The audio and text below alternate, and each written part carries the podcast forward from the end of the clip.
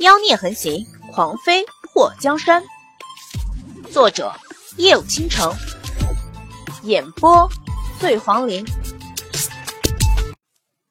莫太后叹了一口气，把当年田贵妃和刘贵妃密谋想要揭露她秘密的事情说了出来。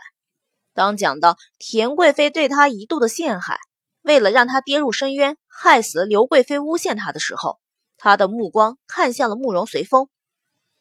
晋王，你可能不知道，田贵妃当年的所作所为和你眼中的她完全不同。哀家知道，在每个孩子的心目中，自己的母亲都是最善良、最美丽的。但是，这不是给田贵妃脱罪的借口。你胡说！慕容随风的脸上浮现一抹狰狞。抢下一把宝剑，刺向了莫太后。对女人动手，这把你出息的。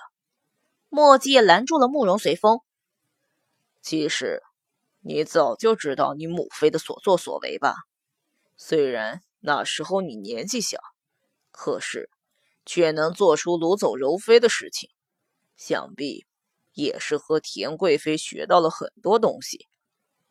听到莫界的话。一旁的慕容宏天身子一顿：“你说什么？”慕容随风的脸上难得的涌现出了杀意。莫继业，本王要你死！刘将军等大臣们在听到莫太后的话后，陷入了一种可怕的寂静中。莫太后毫不遮掩的说出当年她被田贵妃设计下药，又说出刘贵妃的死因，这种真相太过震撼。慕容宏天和莫继业都没想到莫太后会在这个时候站出来说出当年的事情，他这是拼了，不要名声，也要让朝中的百官知道真相。莫太后看着犹豫不决的百官，哀家知道，作为一个失贞之人，不应该坐在太后之位，所以哀家在说出真相之前，就已经给自己安排好了下半生。皇上是先帝的皇长子，绝无虚假。哀家可以用这条命来保证。大家辅佐皇上这么多年，他是不是个好皇帝？你们比哀家更明白。太后，全德海站在一旁，拿着帕子擦了一下眼睛。莫太后突然从怀里掏出了一把匕首，把一旁的盛嬷嬷吓得脸色都白了。太后，你不能做傻事啊！盛嬷嬷抓住莫太后的手，不住的恳求。母后，慕容宏天愣了一下，速度极快的冲向莫太后。莫界眼眸一眯，也不管慕容随风了，身形一动，到了莫太后的面前。娘，莫太后看着站在他面前的两个儿子，安慰的笑了一下。以刘将军为首的众人。看到莫太后的笑容后，全都自惭形秽的移开了目光。在三十年前，他们配不上她；三十年后，她依旧高高在上。莫太后伸出手，扯下自己头上的所有装饰，眼中湿润的看着所有人。哀家没有做过任何的错事，所以绝对不会用自己的生命去补偿别人犯下的错误。但是。哀家失真是真，从此后，这世上再也没有莫太后。红儿、叶儿，你们都别拦着！说完，抓起自己的头发，用匕首直接削断。脸上的决绝让慕容红天和莫继业都愣在那里。莫太后把长发连根削断，一旁的盛嬷嬷急得泪水滚落。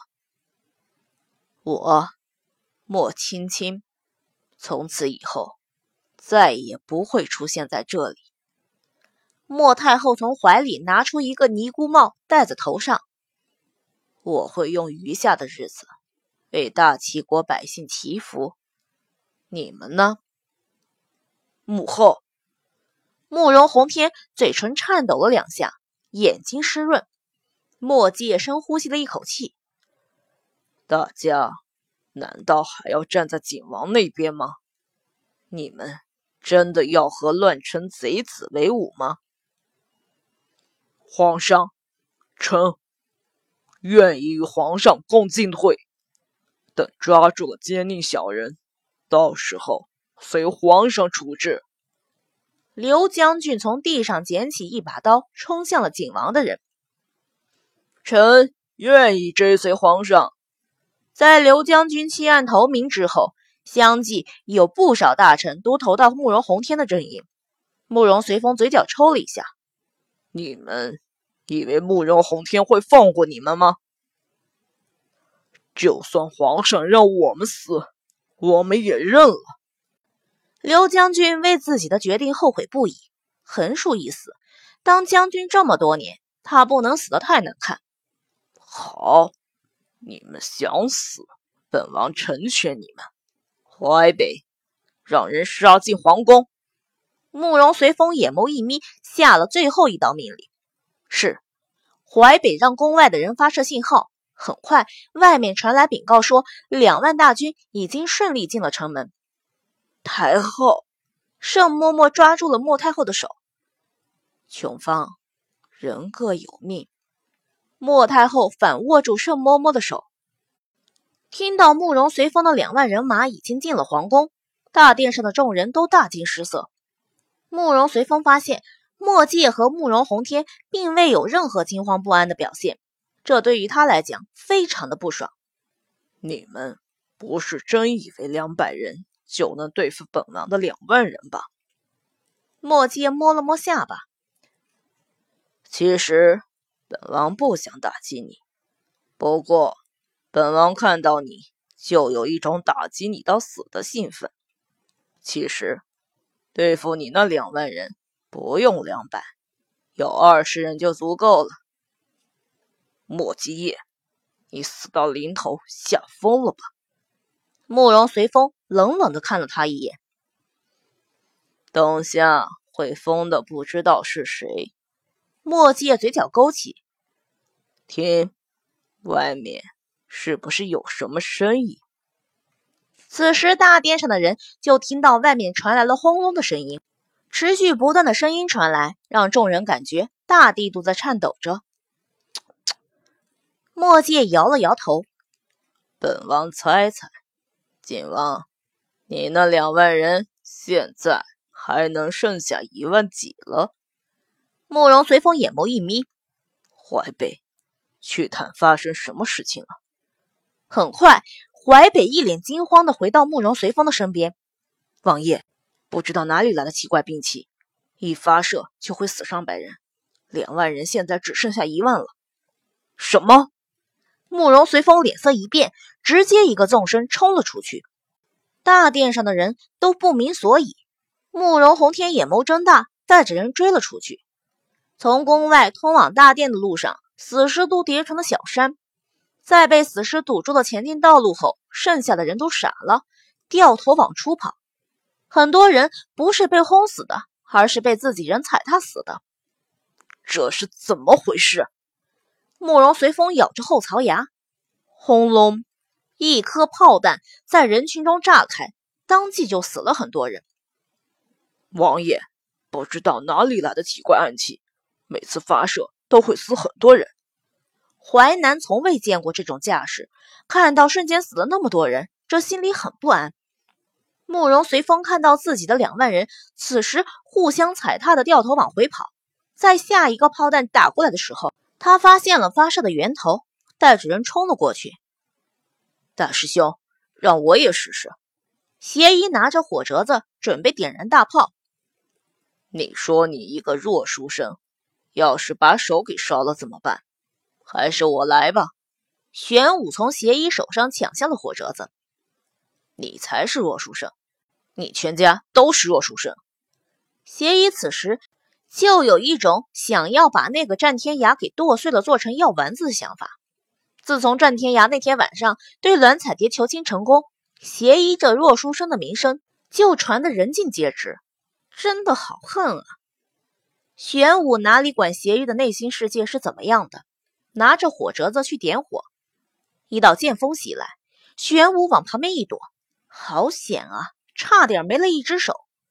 慕容随风阴冷的站在他们面前，看着这个崭新的黑色大炮，这是何物？这叫人间大炮。清脆悦耳的声音传来，祸水穿着一套劲装，头扎马尾，从树上跳下。人间大炮。慕容随风眼眸一眯，祸水眉眼弯弯，笑眯眯的看着慕容随风。随风哥哥，是不是对这个很有兴趣？来来来，让我给你演示一下怎么操作啊！大师兄，拦着点景王，别让他打断我的操作。小师妹，你放心。玄武拿着佛珠到了慕容随风面前，拦住了他。阿弥陀佛，施主，请不要过界。人间大炮一级准备。祸水打开火折子。人间大炮二级准备。祸水把引燃炮弹的线用手捋了捋。人间大炮发射。祸水把火折子点了上去。慕容随风想要阻止祸水，却被玄武拦住。他晃开玄武，到了祸水身边的时候，那火药已经点燃了。祸水伸出双手捂住了耳朵。砰！他说出话的同时，大炮轰的一声发射出了炮弹，而远处则传来了惨叫声。祸水，慕容随风咬着后槽牙，伸出手就要掐住祸水的脖子。祸水躲到一旁。其实我想忠于原著，在炮里面放人来射的，不过没人敢尝试。随风哥哥，你要不要当第一个吃螃蟹的人？试试被射上天的感觉。这东西是你弄出来的？慕容随风压制住怒气。是呗，除了我，谁还能聪明到没朋友啊？祸水得意的一扬下巴。主要材料有限，要不然我给你弄出个原子弹也没问题。慕容随风胸口剧烈的起伏着，看向祸水的目光里带着一丝受伤。你为什么要这样对我？为什么？